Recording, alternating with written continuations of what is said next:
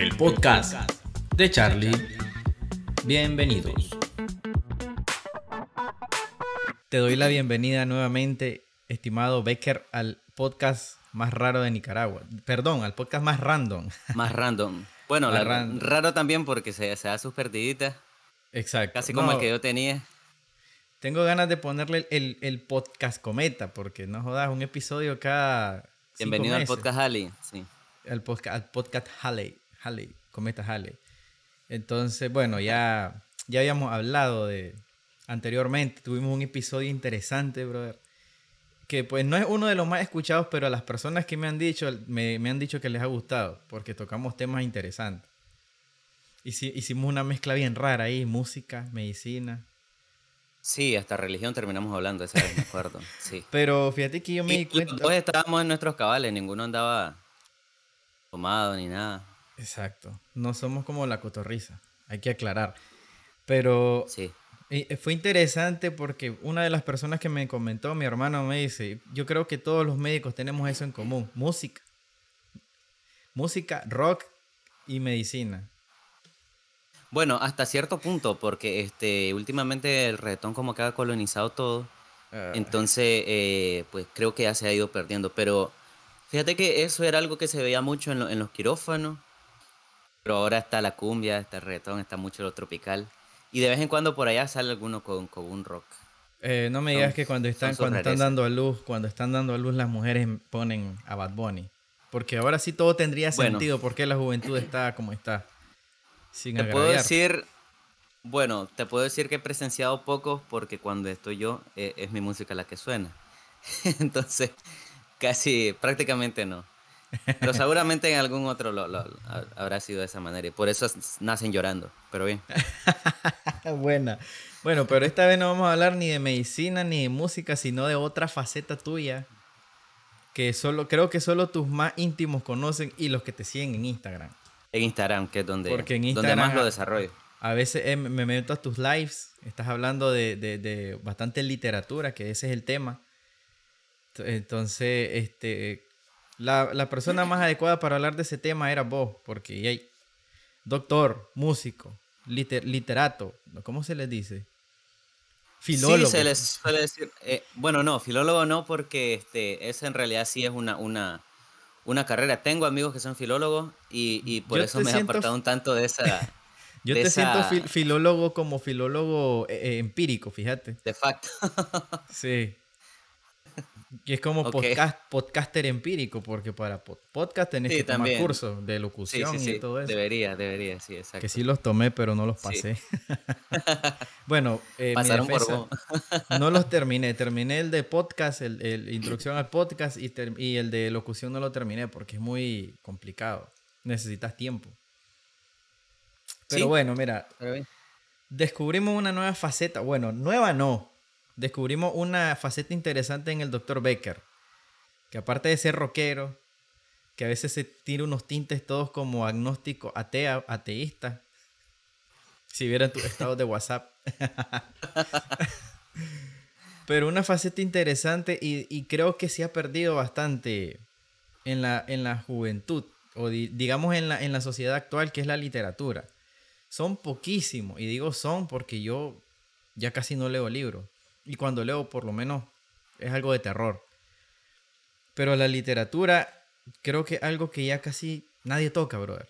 Ahora solo es influencers, eh, eh, influencers, TikTokers, streamers, que la verdad es que no, no los considero como una carrera profesional, sinceramente. Y yo que me dedico a eso. Pero, pero hablando de, de- de- de literatura, como te digo, no sé en tu entorno qué tal, pero en el mío, brother, son pocas las Sí. personas que, que- que te comentan buenos lectores, buenos escritores, perdón, o un buen libro. Pues fíjate que este eh, mi apreciación es, no diría que totalmente distinta a la tuya, eh, pero, pero tampoco es, es idéntica. Más que todo por, porque en realidad como que cada quien se mete como en un nicho, ¿no? Sí. Entonces, en el nicho en el que ando metido ahorita, este, sobre todo en Instagram, eh, sí encuentro bastan- una comunidad considerable de lectores e incluso de lectores jóvenes. Es verdad Sí. que Lo que sí siento que se está manteniendo es la tendencia a no leer lo propio, que es lo nicaragüense, y más hacia una lectura un poco más hacia lo universal, ya no digamos los clásicos, porque ya los clásicos están como que poco a poco siendo relegados, más por una, por una cultura de leer cosas nuevas, cosas juveniles, cosas de saga, eh, y así, pero sí hay lectores jóvenes, sí hay una comunidad, sí hay un nicho, sí hay incluso gente que, que crea contenido dentro de, de, de, lo que es la lectura, la literatura, tanto escrito como solo lectores, gente que le gusta compartir lo que, lo que está encontrando, lo nuevo, pero sí necesitamos darnos a conocer más como una comunidad. Exacto. Sobre todo en el, el Bookstagram. Pues. Exacto, porque como te digo, se está creando una cultura de que en, en, parte, yo no sé, no sé vos cómo lo ves, pero para mí es preocupante. De que ya los niños te dicen, quiero ser youtuber, quiero ser TikToker. Pero, a ver, siendo, siendo objetivos, claro, imparciales y sin querer tirar hate, un youtuber y un TikToker no te van a curar, no te van a reparar un carro, no te van a, a construir una casa. Bueno, en Minecraft y en, en, Fortnite sí, pero en la vida real no creo. Entonces, a, a mí como que se me prendió esa chispa, ver como que eh, siento que ya pues los niños no, no tienen un interés bastante grande en, en, carreras profesionales que sí aportan algo a la sociedad y a la vida. Pero hay una minoría todavía, porque pues he visto y he escuchado comentarios, pero la gran mayoría, hace poco vi un video que le preguntaban a niños qué querían ser, TikToker, YouTuber, influencer, y es como que, eh, bueno, está bien. Espero que cuando vayan evolucionando les vaya cambiando el pensamiento. Sí, bueno, este, yo leía una vez por ahí que, bueno, si todos fuéramos médicos, ¿quién va a cortar, este, quién va a producir el arroz, los frijoles en el campo? Y si todos fuéramos este, campesinos, ¿quién nos iba a curar cuando estuviéramos enfermos? Eh, sin embargo, creo que la sociedad debería apuntar hacia un, hacia un equilibrio.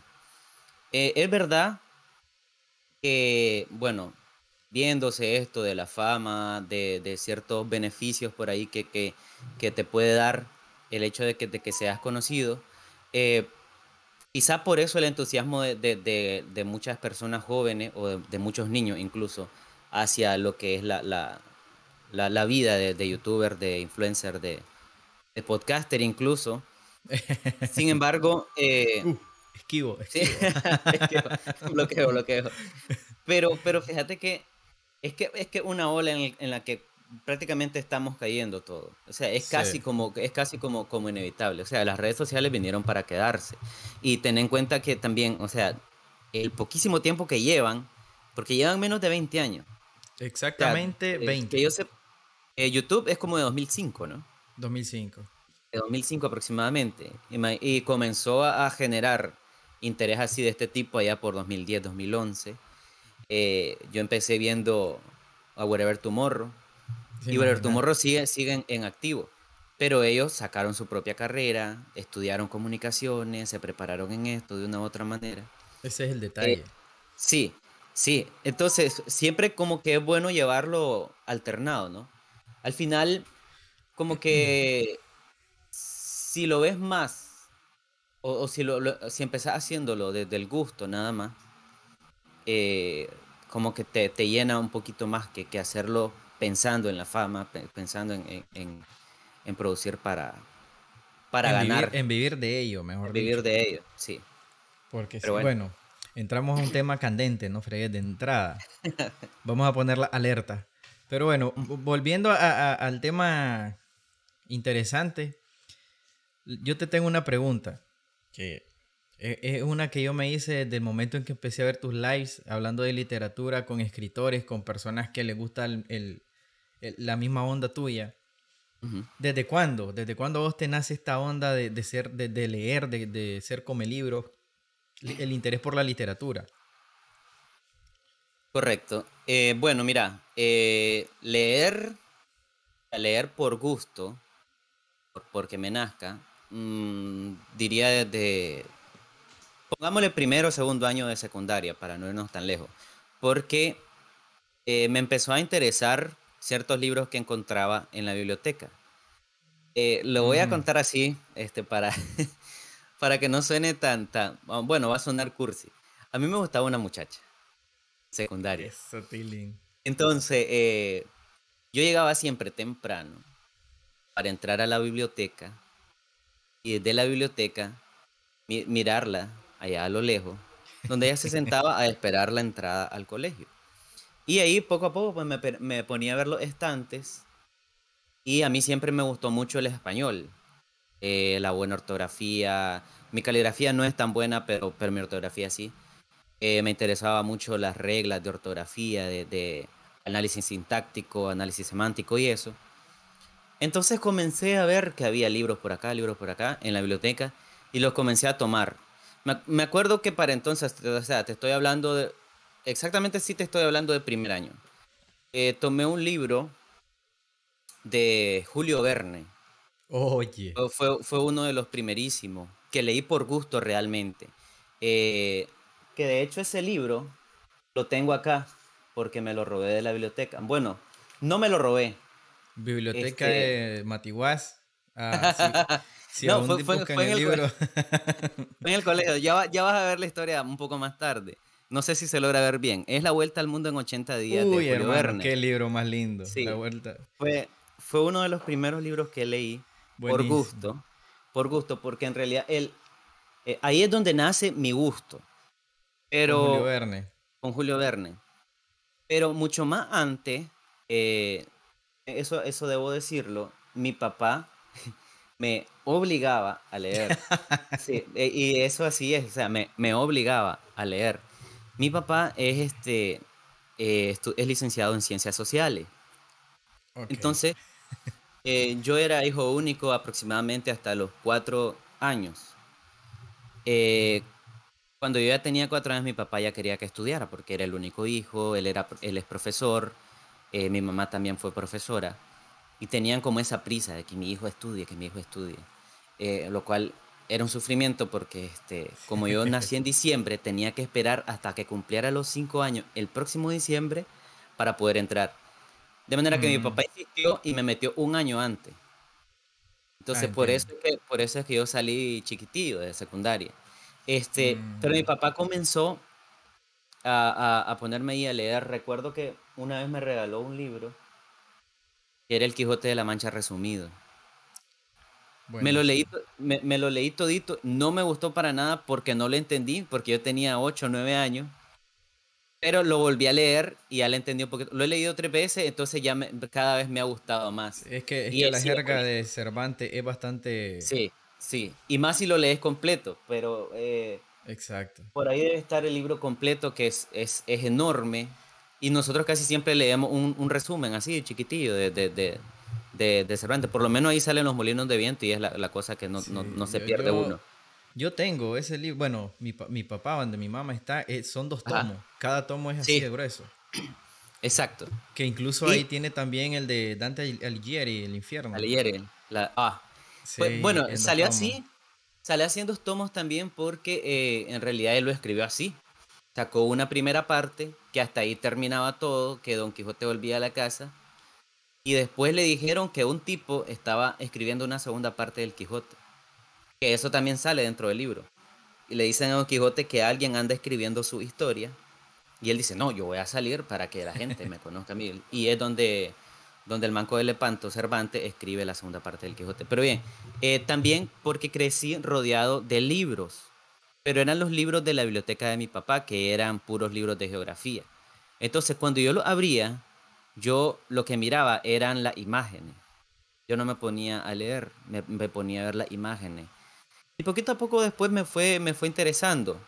Mi papá solía comprar este, en el periódico salían, estuvo saliendo una enciclopedia que se llamaba Los Mil y Un Porqués. Buenísima, que por ahí debe estar guardada todavía. Todos los días salía una página. Entonces mi papá la iba coleccionando para tenerlas todas. Y ahí se encuentran cosas de, de todo, de todo. Pero en sí, el gusto por la literatura me surge eh, metiéndome a la biblioteca para ver a la muchacha que me gustaba.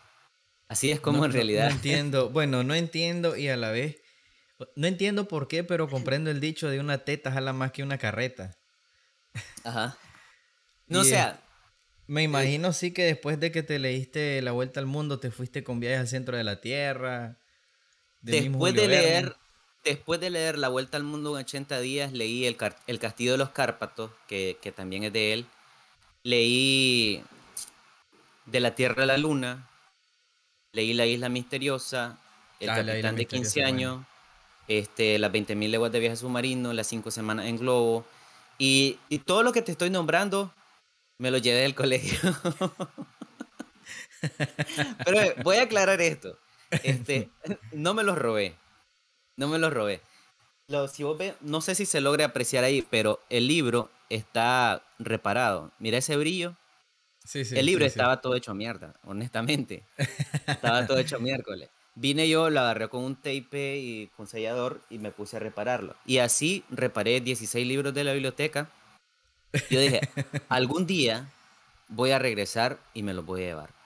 La cuestión es que fíjate que un par de años después de haber salido de la secundaria, regresé a mi colegio y como me tenían mucho cariño, entonces le, digo, le digo a, una de las hermanas, de las monjitas, este, estoy haciendo una biblioteca, necesito que me regale un par de libros, porque hay muchos libros ahí que se están empolvando y nadie los lee. Y me dijo, entre, seleccione los que se va a llevar yo de 10 voy a ver cuáles le entrego.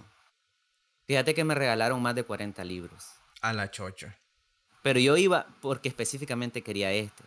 Entonces, cuando estaba seleccionando, lo metí de un solo en la mochila sin que nadie me viera. Entonces, por eso digo que me lo robé. Pero bueno. Eh, mira qué interesante lo que estás contando. Acabas de darnos una lección que dice: el que persevera alcanza. Y segundo, la paciencia todo lo puede. Nada te turbe. Nada te, cocinaste el plan, saliste y volviste hasta que lograste tu objetivo. Y ahí está. Sos el Thanos, de los, el de los lectores. Me gusta contar eso, por ejemplo. Referencia geek, por cierto. Interesante. Eh, bueno, de entrada con Julio Verne ya me, diste un buen material porque la verdad es que yo soy poco para la lectura, pero sí me gusta bastante Julio Verne. Me enamoré del, infierno de Dante, la Divina Comedia, o como le quieran decir. el Quijote ni se diga, pero bueno. hablando de eso. son buenos, son muy buenos Hablando de eso, eh, vos que sos un lector, digamos, consolidado, podríamos decir, porque yo creo que todas las obras más conocidas te las has leído. Y estoy hablando de obras buenas. A mí que no me salgan con la saga de Crepúsculo. Si se puede llamar obra. Pero bueno, este, vos me imagino que desde tu desde tu percepción o desde tu concepción de todo esto de la, de la literatura, decime qué obras para vos te, considerás que, las, que, que el ser humano, todo ser humano debe leer por lo menos una vez en la vida. ¿Qué obra? ¿Libro? Sí. Mira, honestamente, eh, yo, lo, bueno, lo voy a decir así, yo no le tengo fe a la humanidad. El ser humano, el ser humano es lo peor que pudo, que pudo haberle pasado a la Tierra o a la evolución como tal. Exacto. Eh, el ser humano es la evolución este, volviéndose contra sí misma después de verse al espejo. Eh, Y el diablo es el reflejo que tira el espejo cuando Jesús se mira en él. Pero bien, este, para mí hay tres libros, tres libros que no son para nada, muy, para nada positivos, que te ponen de manifiesto lo que es el ser humano, lo que es la sociedad y de, de, de todos los horrores que pueden llegar a cometerse. Y son, son, son tres libros brutales, son tres distopías y son las tres distopías más clásicas y son el ejemplo de, un libro distópico. Con distopía, pues me refiero a, una sociedad cual las cosas no van bien. Por ejemplo, distopía es los Juegos del Hambre, es un tipo de distopía. Eh, una sociedad no como la actual, pero, pero con ciertas cosas que, que, la hacen ser una sociedad que va en nuestra contra. Entonces, en ese sentido, hay tres libros que yo creo que todo mundo debería leer de ese, de, que son específicamente de ese corte. El primero es 1984 de George Orwell. Que, o sea, apuntado. 1984 de George Orwell. Es un libro en el cual se nos habla de cómo nos observan desde todos lados los gobiernos, nos controlan el pensamiento, nos controlan la natalidad, nos controlan lo que podemos opinar. Y es un libro que se llama 1984 porque George Orwell pensaba que para ese entonces la sociedad iba a vivir más o menos de esa manera. Y lanza un concepto que se llama el gran hermano, que un ojo que ve todo, que está en todos lados y que te controla de una u otra manera. Y hay una, un, un lema allí muy interesante que dice, la guerra es la paz, la libertad es la esclavitud, la ignorancia es la fuerza. Ese es el gran resumen de 1984. No está tan lejos de la realidad. y fíjate que al leerlo, al leerlo parece, parece, parece una profecía apocalíptica, porque vos decís, pero si esto lo estamos viviendo hoy, aquí, allá, vos te vas a cualquier país y ahí, ahí vas a encontrar que, que, estamos viviendo 1984 en 2023. Sí, no, no nos funen, ¿ok? sí, sí, sí, no, no, no, este, bueno. Digamos, digamos que una obra literaria conspirativa, conspirativa y conspiranoica, pero pues, nada es real, como dice Pancho Madrigal. Sí, bueno, este, ustedes léanlo. Cuando contaba un cuento Pancho Madrigal que era basado en hechos reales, te decía, no, esto no pasa. Exacto. Entonces por ahí se puede tomar. Pero sí, ahorita con eso que dijiste me llamó la atención. 1984. El segundo, siempre distópico, es eh, Fahrenheit 451. Ese sí, ya lo he escuchado. Ray Bradbury, de Ray Bradbury. Es una sociedad en la cual no está permitido leer. Entonces, se organizan quemas de libros porque el gobierno de ese entonces considera que los libros pervierten al ser humano. Mm. Entonces, no hay que leer. No se debe leer. Entonces, los bomberos se dedican a quemar libros. Imagínate, los bomberos se dedican a quemar libros. Y bueno, ahí, ahí se, es, muy buena la historia. Paradójica. sí. Y el tercero, siempre es de este tipo, de este corte, eh, se llama Un Mundo Feliz. Es una sociedad al revés, que solamente vive de sus placeres. Solamente vive de sus placeres.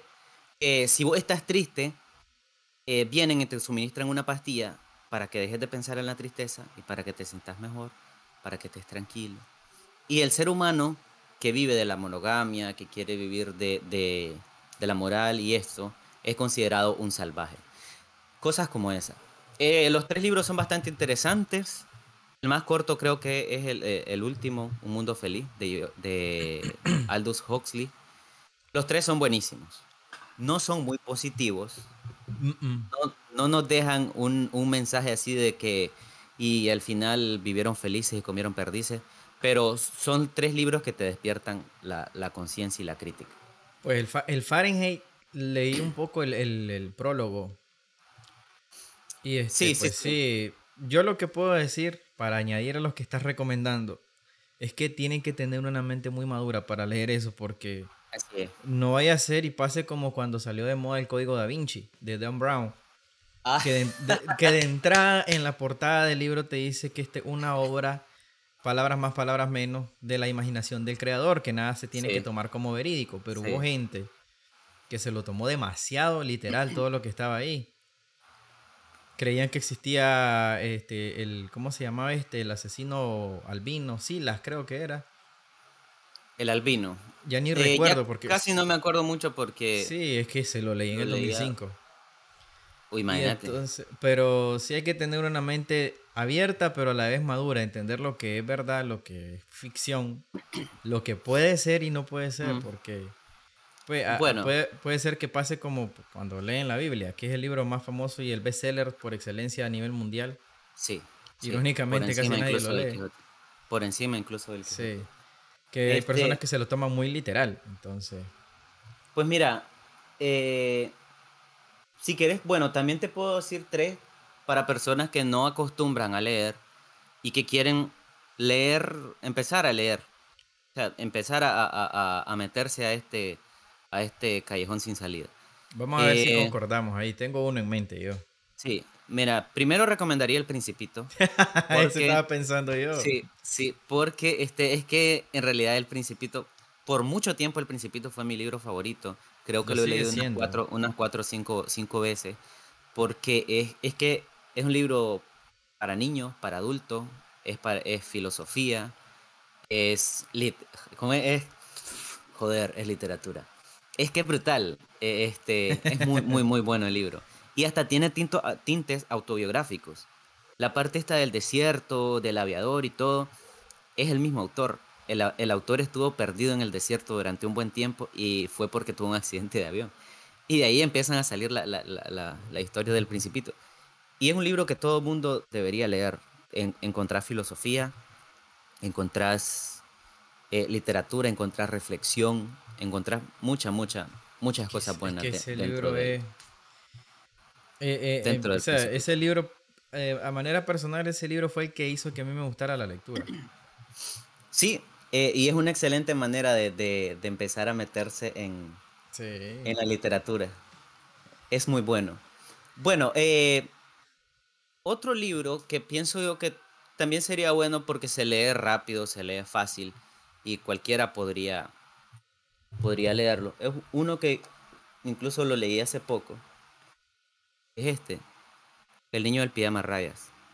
Pienso ah, que es un libro que, que todo el mundo puede leer y, y, es una historia que te llega, que te hace sentir, que te, que te hace interesarte por la historia misma este, aunque yo estoy un poquito harto de la literatura bélica de ese entonces, eh, pero, pero es un buen libro para empezar a, acercarte. No, no tiene desperdicio. La película es buena, pero jamás como el libro.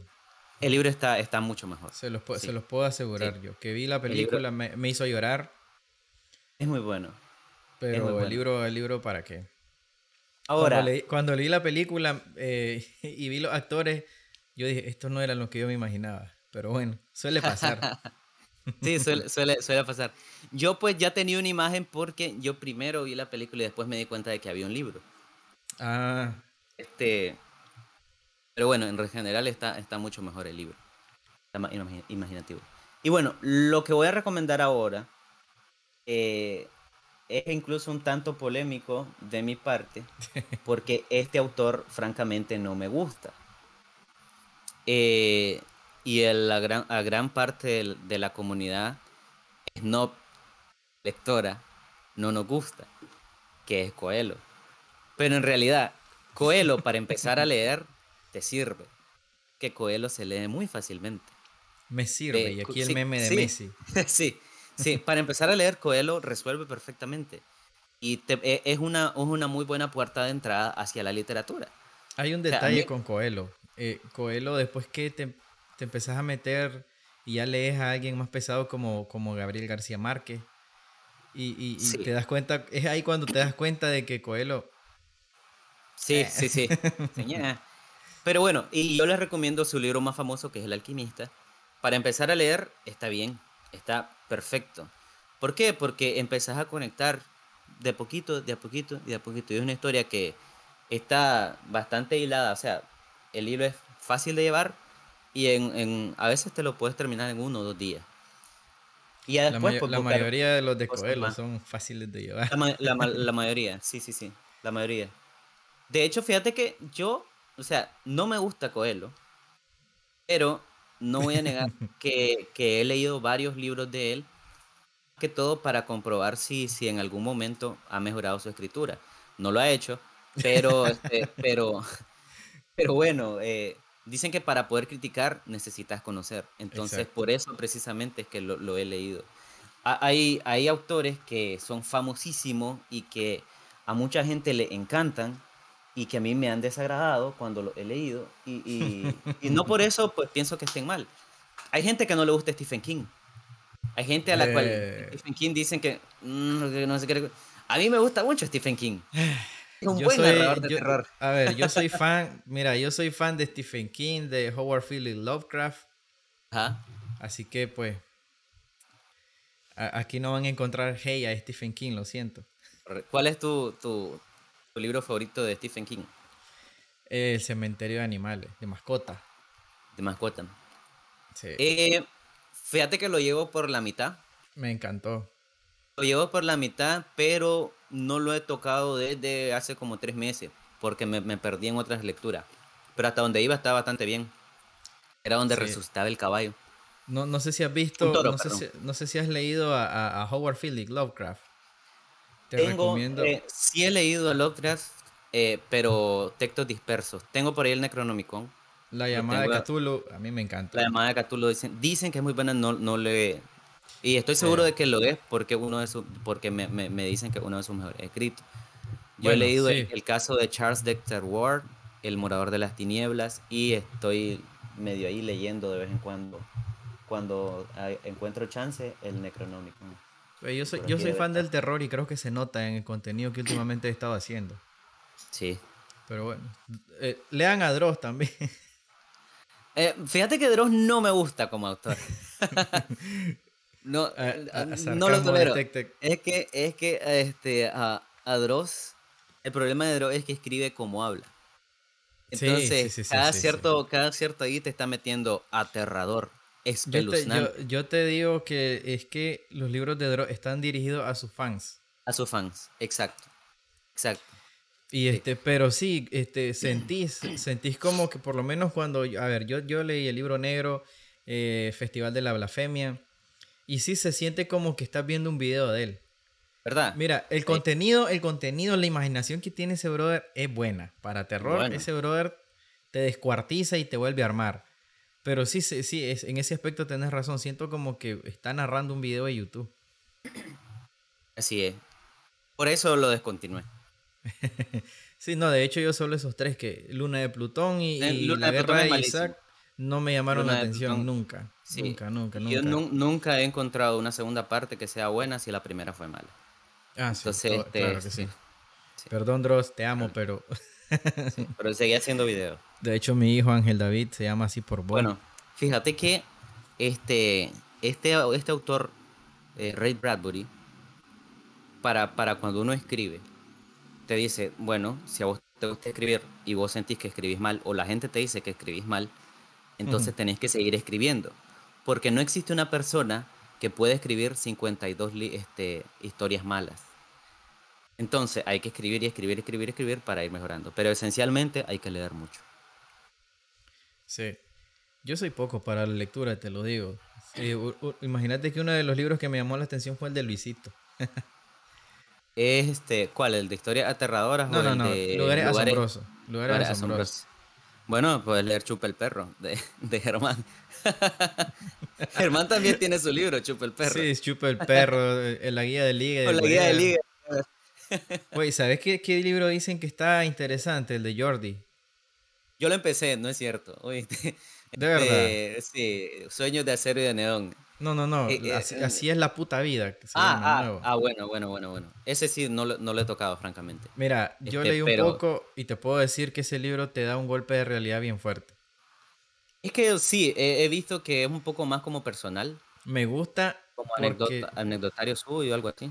me gusta porque pues lo que hace Jordi es bajate de esa nube en la que estás, papito. Pero que bueno, sí. ya, ya, ya nos metimos a literatura, Anti-autoayuda. a literatura, nos metimos a literatura youtuber. Sí. Pero, mira, una pregunta que yo te quería hacer, porque he visto que vos haces muchos lives sobre eso. Aparte de la música, la literatura, ¿qué experiencias te ha dejado vos? Eh, no sé, ¿has asistido a congresos? ¿Has asistido o has conocido personalidades, digamos, gruesas en, en- en la rama de la literatura? ¿Qué experiencia nos puedes contar vos de eso? que te ha dejado el, el ser un, un fan de la literatura, de la lectura? Pues mira, este. La primera gran cosa de una persona que, que se dedique mucho a la lectura es que es capaz de vivir muchas vidas sin necesidad de moverse de su lugar, este, de experimentar muchas cosas y de, de abrir su mente. Esa es una, la primera experiencia, de, de abrir su mente y de conocer mucho. Eh, personalmente, así desde que me ha llevado a, a- aquí o allá, todavía no. estoy eh, empezando a abrir puertas porque he conectado con, con, una gran comunidad lectora acá en Managua, sobre todo cuando me vine a vivir para acá. Bueno, es que esto es reciente para mí, porque yo generalmente me he dedicado primero a la medicina, el tiempo que estudié, y a la música un poquito después, porque la música es lo que a mí más me gusta. Pero desde el año pasado yo inicié un programita en, Instagram porque yo tenía ganas de, compartir con, con, mis amigos. Porque en ese entonces yo tenía quizá como 400 seguidores que eran mis amigos. Todavía no he llegado a los mil. Pero, pero gran parte de, la gente que ha venido agregándose han sido por esto. Literatuando, creo que se llama. Sí, sí, Literactuando es un poco más de este año, pero el año pasado yo inicié una sección que se llamaba Un libro, una canción en, la, en lo cual hacíamos live con, con, algún acompañante, siempre con un invitado, en el, en el cual eh, yo recomendaba un libro y una canción a esa persona y ella a su vez me recomendaba a mí un libro y una canción y hablábamos de ello. Interesante. Fue, fue, una experiencia bastante interesante, pero la descontinué al final porque este, mm, a veces me costaba conseguir a alguien que quisiera, que quisiera participar o no hallaban tiempo, otras veces no tenía tiempo yo es un tanto difícil andar buscando invitados. Ya este año. Ajá, Disculpa, disculpa. Ya este año. Este año decidí de seccionarlo, de dar interactuando para platicar específicamente con escritores y en su mayoría escritores de Nicaragua. Y también he cambiado el concepto actualmente. Entonces, este, lo estamos renovando. Porque, o sea, si cuesta hallar invitados, va a costar un poco más hallar invitados que se dediquen a, a escribir. Exacto. Aquí en Nicaragua. Que sí lo hay, pero cuesta, cuesta ponerse de acuerdo para, para, para concertar eh, una, una, una, charla. Entonces actualmente eh, lo que estoy haciendo es compartir con una de mis amigas creadoras de contenido que se llama La Nica Ilustrada, Cecilia, La Nica Ilustrada, que hace Bookstagram, que lee, quizá lee muchísimo más que yo, y ella sí es filóloga. Entonces tiene mucho que aportar a este tema. Y hablamos este, sobre la literatura en general, los libros que andamos leyendo, sobre cuestiones interesantes de la literatura y siempre se encuentra una buena conversación allí.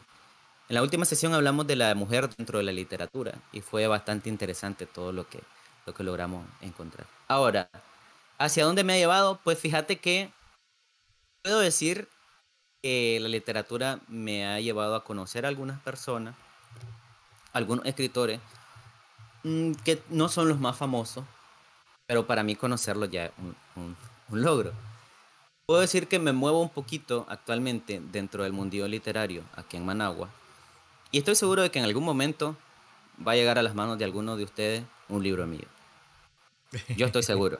No sé cuándo, pero Vas a ver, o sea, si, si volvió a mis manos este libro, voy a hacer que algún día ustedes tengan el, el, mío entre sus manos.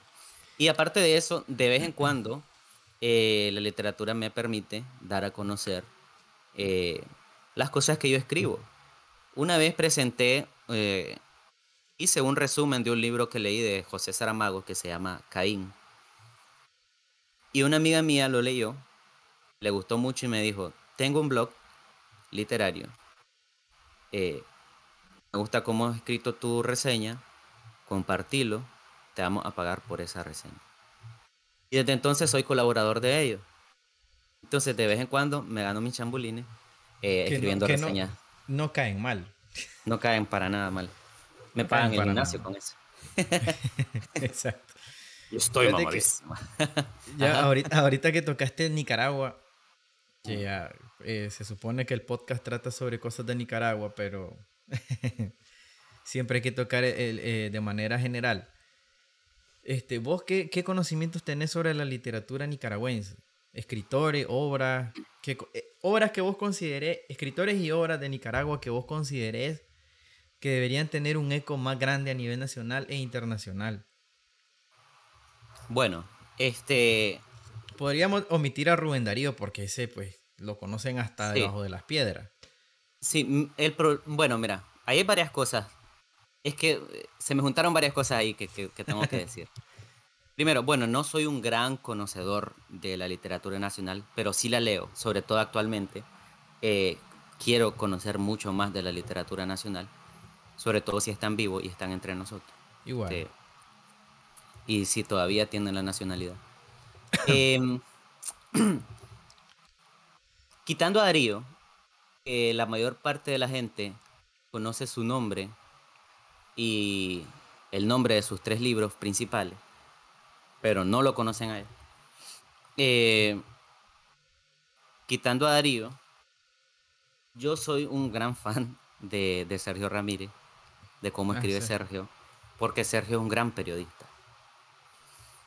Uno de sus mejores libros para mí, quitando Castigo Divino, es Margarita está linda la mar, que es un libro en el cual narra hechos históricos de Darío cuando vuelve a Nicaragua para morir y también narra eh, el episodio este de, La gata me botó el, celular. Narra el episodio de, de Rigoberto López Pérez cuando intenta asesinar a Somoza. Y es bastante interesante, te cuenta cómo era la sociedad leonesa de ese entonces, te pone en perspectiva, te hace recordar lugares, te hace visitar lugares y es genial la forma en cómo escribe. Otra que a mí me encanta, que este, es un poco más poetisa, es Michelle Najlis. No sé si se pronuncia Najlis o Najilis como es, pero es una señora, creo que es, no me quiero atrever a darle un lugar de origen, pero creo que es granadiense. No estoy seguro, y perdóneme si me equivoco ahí, pero tiene un librazo que se llama Ars Combinatoria. Es brutal. Tiene narrativa, tiene poesía, y ella es escritora, es teóloga, es historiadora, es teóloga, graduada, es historiadora. Entonces todos esos temas los combina dentro de su literatura, dentro de su poesía, dentro de su narrativa. Es bellísimo, a mí me, encanta. Eh, no sé por qué pensé que me ibas a decir Pablo Antonio Cuadra y yo con Belli. Pablo Antonio no me gusta mucho. Fernando Silva no me gusta. Yo con Belli me gusta, me gusta mucho su narrativa, tiene buena narrativa, es, buena escritora. Está, y está muy bien que, la, que, la, que la conozcan. Pero quitando a eso grande, porque Sergio es un grande, eh, Yoconda es una grande, este, Darío es un grande. Yo eh, miro mucho la obra, por ejemplo, de epigramas de Ernesto Cardenal. Ernesto Cardenal era un buen poeta. Me gusta mucho como, como la poesía de, Ernesto Cardenal. El mismo eh, Fernando, no, no, no, Fernando Silva, no. Salomón de la Selva, ah, autor de, El Soldado Desconocido. Este, buenísimo, muy, muy, muy, muy bueno.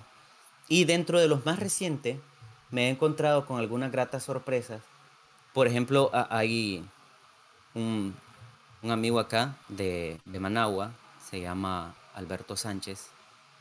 Tiene una, una, o sea, escribe minificciones, escribe, casi no escribe poesía, escribe narrativa. Tiene una obra que se llama La vida en diminutivo, que es bastante reciente. Son, las minificciones son historias que vos podés leer, en una página caben la historia y te pueden dejar pensando, te pueden dejar maquinando, te pueden dejar buscando ahí qué, qué, me quiso decir, o se refiere a esto, o se referirá a esto. Pero también tiene otra historia muy buena, que es una novela que se llama El monstruo de mi madre. Que este, tengo ahí pendiente de ir a comprarlo, pero todo mundo que yo le he preguntado me lo han recomendado bastante, bastante. Hay un escritor, eh, bueno, no tiene tanta se interesante ese. Sí, fíjate, es como una historia de, ahí como entre resentimiento, recelo y perdón, no perdono hacia la, mm. hacia la madre, sí. Este, eh, tengo por acá, por ahí debe de andar, de, un escritor de, de, acá de Managua creo que, o será Leones, se llama Carlos Telle. Una historia que se llama Tengo, una, tengo, tengo una serpiente en mi boca. Está bien escrito, me gustó mucho. No es Toy Story, ¿ok? No es Toy Story. este narra una historia de generaciones que van pasando y, hay, hay violación, hay reencuentro, hay odio, problemas familiares, hay refranes, hay salud mental, hay un montón de cosas y combina bastante, bastante bien. Pero sí hay que leerlo con mucha calma. Y también un chico que está empezando a publicar sus, sus libros, que se llama este, César Celedón. Eh, se llama, el, el, libro se llama Breve Adiós a mi padre. Y nos cuenta de un muchacho colcentero de acá que está enemistado con su papá y de repente le dicen que su papá tiene cáncer de páncreas y que se está muriendo. Y, y es una historia de, bastante fuerte. No específicamente de, de, reconciliación, sino una historia que, que te hace como comprender las dos partes. El viejo con su forma de ser, con su forma de vivir, y el hijo con, con todo lo nuevo, con, con, todos los traumas y eso, un montón de cosas ahí alrededor de, de la novela. Es bastante interesante. Creo que yo todavía no estoy apto para leer obras sí, que este, que ver padre e hijo. Padre e hijo, sí, este, creo que te golpearía bastante. Sí. Pero, este, mira, eso es parte también, eso, es, fíjate que qué bueno que toca eso, porque la literatura también sirve como terapia. Hay una parte de la terapia psicológica que se llama lectoterapia, en la cual te dicen, bueno, tenemos este tipo de libro para cuando te sientas así, te sientas así, te sientas así, y te ayuda porque encontrás como refugio dentro de un personaje. Sentí empatía por algún personaje o te identificas con él. Y vas acompañando a, tal o cual personaje para ver cómo se va desarrollando, cómo evolucionando, cómo va resolviendo sus conflictos. Y de alguna manera como que vas, eh, funciona como catártico o vas canalizando tus emociones y sentimientos por ahí. Entonces, ah. este, pero siempre a, la, a, la, medida del, del, del lector. Ya, entonces, si el lector siente que, es demasiada emoción para él, mejor que no lo toque. Sí, bueno, sería, sería atreverme porque yo así decía, pero he, hecho varias cosas que yo pensaba de que me iban a afectar y sí, pero no al grado que yo creía. Y generalmente, pues mi, mi papá era, era igual, así, era, era bien este fan de la lectura. Pero a él le gustaba leer más, este, supongo que porque él estuvo en la guerra pero le gustaba bastante los libros que, eh, bélicos y esas cosas, películas, series. Fíjate que a mí me gusta la literatura bélica, pero eh, me tiene un poquito, como te, te, comentaba, me tiene un poquito harto la literatura bélica solo de, de, del holocausto. Porque siento que ya es suficiente, ya. Este, es que siento que la literatura bélica solo se enfoca en eso. Sí, y hay muchas, hay muchas otras cosas. Bueno, incluso aquí en, aquí en Nicaragua este, tenemos las testimoniales, como esta de Omar Cabezas, La montaña algo más que una inmensa estepa verde. Y Te dio miedo la sangre, creo que también interpreta un poquito de eso. Y hay literatura bélica que, que se aleja de, de, eso, no necesariamente tiene que eh, estribar eh, eh, sobre el, el, hermano, el hermano mayor de mi papá tiene un cuarto, vos conocés este cuarto. Tiene un cuarto creo que un poco más grande que este, lleno de libros. Y, y, tiene bastantes libros nicaragüenses, literatura bélica y de la que vos querrás. Creo que si un día lo visitas, no vas a querer irte de ahí. Eh, más bien no van a querer que vuelva, porque, porque algunos me voy a llevar. Ah, ahí tiene la cámara, no, no te preocupes. ah, bueno. imagínate, imagínate cómo es él, que él tiene los almanaques, Escuela para Todos, desde qué sé yo, desde 1900, desde que salió creo. Pero tiene, eh, ¿qué te, ¿qué te, digo? Tiene como el 90% de los almanaques que han salido. Él aparte de ser así lector, acérrimo lector de lo que vos querrás, a como, a como lo querrás calificar, él es coleccionista. Entonces ahí encontrás, tiene periódicos viejísimos de los 80, de inicios de los 90. Y, este, y él ha escrito de hecho, la, la letra de él se parece a la de Rubén Darío bastante. Ah, y él ha, él ha, escrito varias cosas, sí, es una letra bien rara la de mi tío, cuesta leerla, pero este, escribió la, la biografía de mi abuela, que en paz descanse, y, y, es increíble. Yo creo, yo creo que ahorita está escribiendo la de mi papá. Entonces, puede ser también la empatía que por lo que es mi tío y habla de mi familia que, que, que disfrutar. Pero, como te digo, a veces un buen lector perdón, un buen escritor se hace porque ha consumido más libros que aire, diría yo. Eso es muy importante. Este, yo no conozco un buen escritor que no sea esencialmente un acérrimo lector. para mí, un escritor es alguien que lee bastante y cuando es necesario escribe. Este, y así debería ser. la gente debería leer más de lo que escribe. Sí, hay un tip, y, ahorita que tocamos ese tema y, no está en, el, en, el, en la estructura del episodio, pero un tip interesante es que si, si alguien quiere aventurarse a escribir, ya sea guiones, por ejemplo, guiones de un podcast, o, o escribir algo, una autobiografía, es recomendable que tenga conocimiento básico y haya leído bastante porque así aprendes a redactar. Pongámosle lo básico, a redactar, ortografía, eh, más que todo la gramática. Y aprendes, aprendes este, conocer, eh, ¿cómo decirte? Las palabras en sus varios sinónimos y las puedes aplicar sin que se escuche redundante aquello. Porque me ha pasado que he leído artículos en internet, sobre todo blogs, que, a veces redundan la misma palabra y, no sé por qué eso provoca, al menos en mí, como cierta apatía a, esa, a, ese escrito, porque...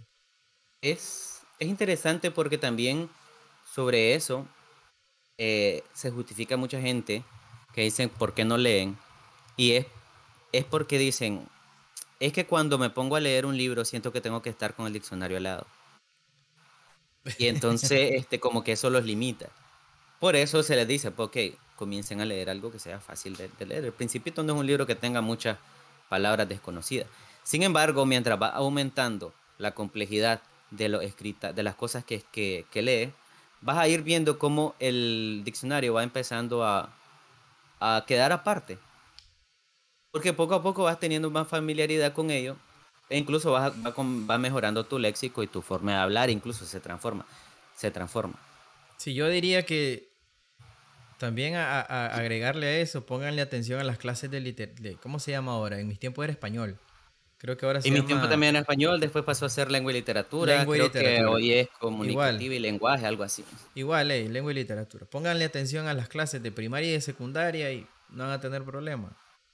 Ya. Sí. Pero bueno, mira, ah, ahorita que nos metimos en eso, que, que mencioné eso, vamos a meternos un poco en polémica. Digo, digo yo polémica. ¿Vos considerás que la educación nicaragüense tiene ahí una falta de contenido en, en el ámbito literario? La educación escolar. Hablemos de las escuelas, colegios.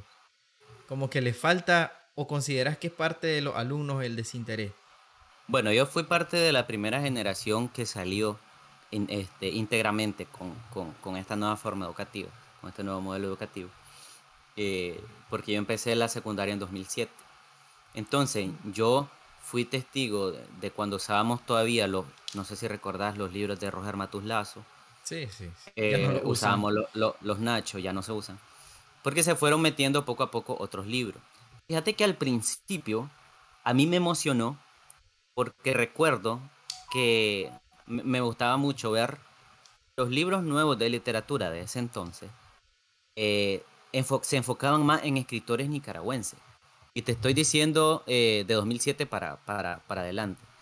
Roger Matos Lazo era un poquito menos con, con, con, los escritores nicaragüenses. Sin embargo, te estudiaba el costumbrismo, te estudiaba este, la vanguardia nicaragüense pero no, no era mucho de poner textos meramente y, no, no, no, se nos estaban mandando a leer textos meramente nicaragüenses. Ya en estos libros nuevos yo miraba que sí había más textos nicaragüenses, incluso así conocía a, este, eh, algunos de los escritos de Pedro Alfonso Morales, que es un escritor de Telica León. Y después Pedro Alfonso Morales me dio clase en León. Yo estaba, yo, estaba encantado porque decía, ah, este es el que escribía los, libros de, de de lengua y literatura. En ese sentido yo decía, qué bueno que se esté enfocando un poco más en lo nicaragüense. Pero la realidad es que eh, se queda un tanto en los libros. Se queda un tanto en los libros. Seguimos quedándonos básicamente con los tres libros que te dicen que leas de Rubén Darío. Seguimos metiéndole, metiéndole a los niños a, este, a, que lean El Quijote de la Mancha cuando no es necesario que lo lean a esa edad. Seguimos metiéndole a huevo este, que la Ilíada de lo desea eh, cuando tienen, están en quinto, sexto grado, en primer año, y les metemos literatura pesada, que, que termina por agotarlos. Y eso es justamente lo que no hay que hacer. Jorge Luis Borges, que es uno de, los grandes escritores de Latinoamérica, Él decía, la, eh, la, lectura debe ser un acto de placer, debe ser un acto que te nazca y vos tenés que leer algo que te guste, porque si no, no tiene sentido, no lo va a disfrutar y lo va a, dejar de lado. Entonces, eh, debería empezar eh, metérseles con, con, cucharitas primero. Ya, cuchareado a, la, sí, yo, yo, yo era uno que yo pensaba que la literatura griega no era, o sea, era algo como para leerse al suave, ¿no? De, de una, que te vendían un resumen de la Ilíada y la Odisea, que al final, pues a mí en mi caso me dejaba como que, como que le falta. Fíjate que yo... como que no comprendía ciertas cosas también. Exacto. Es más, no sé si te pasó. La primera vez que yo vi la palabra Ilíada, yo pensaba que se, se decía Yada. La Yada. Porque por la por la Yo no he leído la Ilíada ni la Odisea. No la he leído y no creo que la vaya a leer. Porque, eh, o sea, se habla tanto de ello que ya, ya no, no lo siento que no lo han siento. He leído fragmentos, estaban interesantes, pero cuando yo vi que el libro estaba así, yo estaba, la primera vez que nos pusieron a leer la Ilíada, yo estaba en cuarto grado. Tenía ocho años, leyendo la Ilíada. No, ya, ya la leyó Rubén Darío que tenía ocho años y, se la terminó de leer antes de eso, pero yo no, no quería y no lo leí. Me busqué un resumen, hice trampa y, y, así me fui. Pero bueno, este, no, les digo que no lo lean. No, les digo que no lo sí, no les digo que no lo lean, pero en realidad este eh, no era para mí. No era para mí. Y siento que en ese sentido debería meterse de otra manera la literatura hacia, hacia los niños, hacia la juventud. Comiencen a darles cuentos. Que empiecen con los cuentos. Ya, hay cuentos muy buenos. De García Márquez, por ejemplo, hay cuentos que no, no necesariamente son tan, este, o sea, si quieren no empiecen con 100 años de soledad, que es una obra difícil de leer, eh, amplia, es larga. Muy compleja, muy compleja. Es, es compleja. Eh, empiecen, por ejemplo, con Cuentos Peregrinos, que es muy fácil de leer. O el, relato de un náufrago. Es facilito, es pequeño. El coronel no tiene quien le escriba. Es facilito, es, bonito. es pequeño. Mira, o literatura, literatura, perdón, este, literatura nicaragüense también. La, Charles Atlas también muere, que es de, Sergio Ramírez. Y los, cuentos de Aburto, este, los cuentos de los monos de San Telmo de, de Lisandro Chávez Alfaro, que son bastante breves y son muy interesantes. Sí, también como, como los que leíamos nosotros en primaria, que eran las fábulas. La fábula te, te, captura porque vos sabes pues el contenido de la fábula y la más famosa, el tío Coyote y tío Conejo, tienen un montón. Buenísimo. Creo que eso ya no lo leen, loco. Y, y eso, fue, eso fue una de los que nos atrajo a la lectura. Ya después caímos con el Principito en, en primer año de secundaria y pues eh, el resto de historia. Vamos, Vamos a ver si esta este, referencia te golpea. Este, el sombrero de tío Nacho. Uy, hermano. Loco, me da un pesar que las generaciones actuales no lo conocen.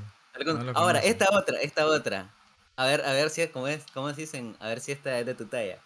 Eh, las hormiguitas suben y bajan. Qué maravilla cómo trabajan. ¿Te acuerdas de eso? Desbloqueaste mi primaria ahorita. Sí, la bruja Brunil de sombrero de Recuerdo, recuerdo desbloqueado, sí, hombre. Sí, bellísimo. pero tenés razón, pero fíjate que yo, yo creo que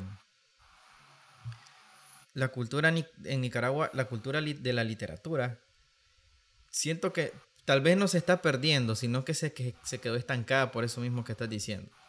Ponen a leer libros que a los niños los cansan y no le, no les atrae. Y ahora eh, con tanta babosada que tenemos, tantas esto, teléfonos, redes sociales, este, que ahora todo lo, todo lo querés ya hecho. Siento que eso también está aportando negativamente a la cultura de la lectura, fíjate, porque este, a veces aquí al negocio, que la librería, vienen niños, chavalos, jóvenes, a buscar que yo le haga la tarea.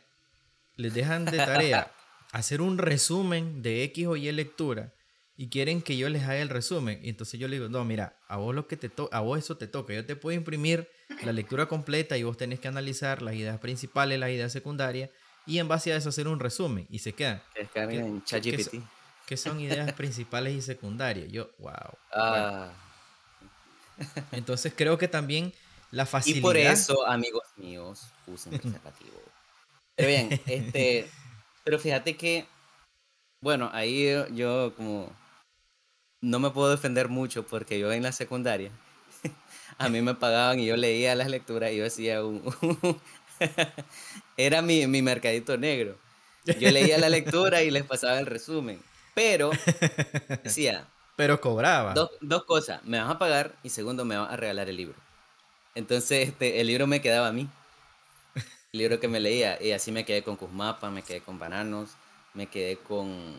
Estoy harto de bananos Los caminos van, van, los campesinos. Un montón de, de, de de, libros así que fueron llegando a mis manos. Pues. Tenías una mentalidad de tiburón un poco retorcida, pero, pero, tenías la mentalidad de tiburón, que es lo importante. Sí, la moral no, existe. El fin no justifica los medios. no, no, no, debería. Sí, sí, sí. Pero Eras una especie de Robin Hood, una especie de Robin Hood retorcido. bueno, es que es cierto eh, lo que decís. Eh, debería ser más fácil actualmente eh, entrar, conectar con la lectura, porque en realidad todo el tiempo estamos leyendo algo. Pero específicamente el acto de leer un libro debería ser mucho más fácil hoy día porque incluso los puedes descargar y si no los quieres descargar lo puedes poner en audiolibro. si no quieres ponerlo... Hasta en Spotify están. Eso te iba a decir. O sea, eh, si usas un teléfono Android, en Google hasta tenés predeterminada la aplicación Play Libros. Sí.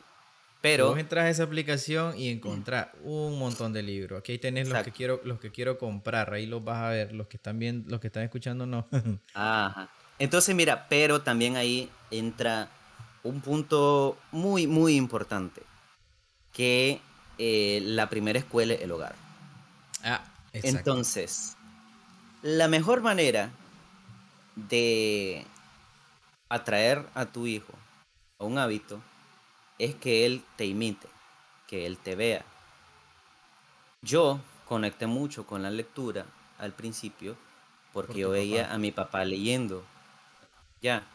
Sí. Y, fue ahí el primer, y porque había muchos libros en casa y por el acto de verlo, yo empecé a, conectar. Es verdad, fue un tanto obligado, pero yo veía que, que, que él leía. Y actualmente yo leo bastante filosofía y yo de vez en cuando me llevo un libro y se lo dejo a mi papá para que lo lea él también. Porque le gusta mucho la filosofía. Entonces. Eh, es que es cierto. Sí. Dar el ejemplo es fundamental, por lo menos para sembrar la semilla. Por lo menos para sembrar la semilla. Este, un poco olvidarse de eso de hacer lo que te digo, no lo que me ve hacer. Debería ser al revés. Hacer lo que me ve hacer, no lo que te digo. Ya. Este, entonces, ¿qué nos dice eso? De que en realidad en la casa los hijos no están viendo eso en sus padres. Lo están, lo están viendo con el teléfono. Exacto. Lo están viendo con, el teléfono, scrolleando también. Y el problema es que al adulto la tecnología lo golpea mucho más rápido que a los, que a los jóvenes. y no sé si lo has notado. Pero este, sí, este, yo miraba que, que, que de repente mi mamá empezaba a quedarse en el celular y hoy todo el mundo está en TikTok. Hoy todo el mundo está en TikTok. Pero hasta en TikTok puedes encontrar resúmenes de libros, puedes encontrar recomendaciones literarias. Yo así encontré, por ejemplo, hace poco, encontré un libro que me traumó la vida, que se llama Nada, de, de Jane Teller, y lo encontré en TikTok. Y de ahí me fui a leerlo. Un libro que ni, ni siquiera tiene 100 páginas. Y me dejó traumado. Y yo lo vivo recomendando porque no quiero ser el único traumado en la vida. Quiero que también se traumen ustedes, léanlo. Y es que ahorita que tocaste ese punto, a mí me da risa que... Me da risa que hay personas, y yo no soy uno, que hay personas que y tocaste un punto importante, algo que no tiene nada que ver con el tema de la literatura, pero de alguna manera podríamos decir que va ligado. Hay personas que critican mucho al TikTok porque dicen solo mierdas salen, solo mierdas me ponen. Pero a esas personas hay que recordarle algo. Este aparato llamado teléfono, este te escucha. Este, en base a los algoritmos que él crea, dependiendo de tu gusto, de tu búsqueda, de tu manera de entretenimiento, él te recomienda contenido que, que él supone a vos te gusta. En otras palabras, Si a vos te sale, como por ejemplo a mí, que me sale mucho, mucho contenido de videojuego, me sale mucho contenido de terror, es porque TikTok y el algoritmo de mi teléfono sabe que a eso me gusta. Mientras que a vos te sale la Juan Pablo o te salen estos TikTokers que se pintan la cara, es porque tu teléfono sabe que eso es lo que te gusta ver. A mí, este, lleva, lleva tres meses poniéndome videos de Argentina campeón del mundo. yo sé, es por eso, porque tu camisa, tu foto de perfil de Facebook lo dice todo. Entonces, sí, a mí siempre me va a salir. Eh, entonces, este volviendo al tema y, tratando de ligar TikTok al tema, las redes sociales, como TikTok, que es ahorita la tendencia, puede ser una herramienta útil si vos le das el correcto uso. Así te lo puedo decir. Entonces, eh, eh, tocaste un punto interesante. Yo, a mí la lectura me llamó la atención con los almanaques de escuela para todo. Mi papá le gustaba coleccionarlos también, pero no sé qué hicieron. Y a mí me gustaba, él me decía, mira, adivina tal cosa, porque vos sabes que eso trae adivinanzas, trae pasatiempo. Correcto. Y después me empezó, a, me empezó a enseñar los cuentos. Y total, que hasta la fecha, que por cierto no he comprado el del 2023, los compro y, y, los leo, porque siempre hay cosas que pues sinceramente ya están pasadas. Ya la tecnología te resuelve. Pero por, digamos que por nostalgia. Me gusta leerlos todos. Pero ese, eso, eso es lo que vos decís. Yo mira a mi viejo siempre sentado leyendo la prensa, leyendo el nuevo diario, leyendo los almanaques o leyendo aquellos libros, hijos de la gran madre, del de, que te digo de la Divina Comedia, que eran dos tomos así de grueso. ¿Sabes cuál? Ajá. A mi papá le gustaba, era es, es una persona mucho de enciclopedias y hubo un tiempo en que él quería comprar el nuevo tesoro de la juventud que es una enciclopedia que tiene como 16, 17 tomos.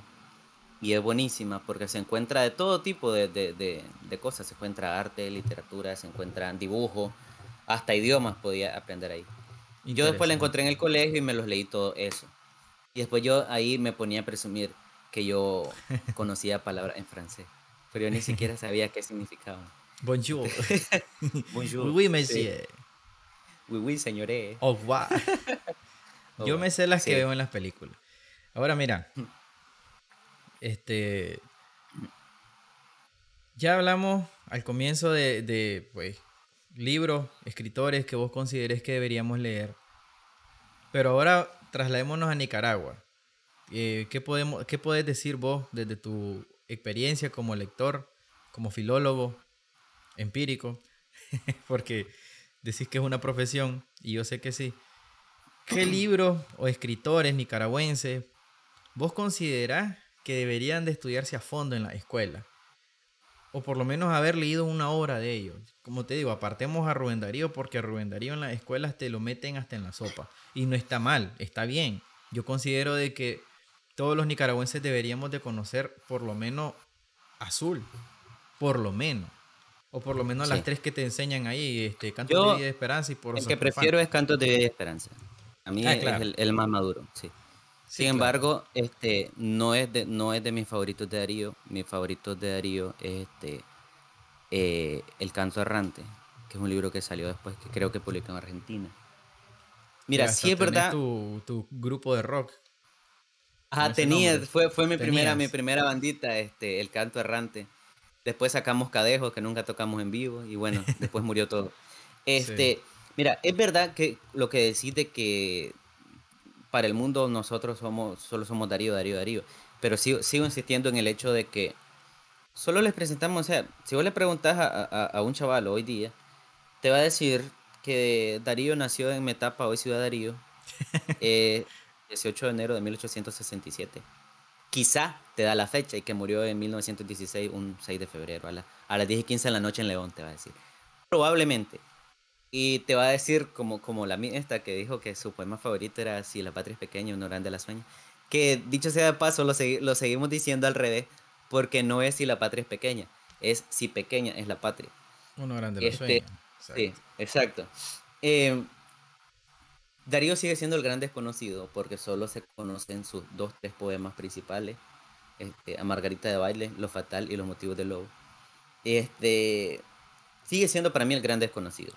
Pero bien, quitemos a Darío, quitemos a la Beli, que, que dudo que actualmente los quieran poner en la, en la escuela, pero sí deberían.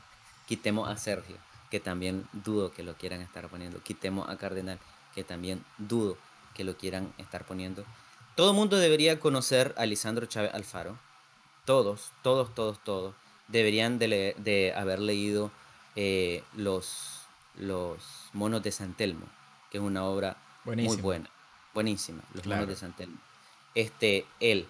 Eh, todo el mundo debería haber leído a esta señora, ¿cómo se llama? Anaíl Segón. No es Anaíl Segón. Clever. Vidaluz Meneses.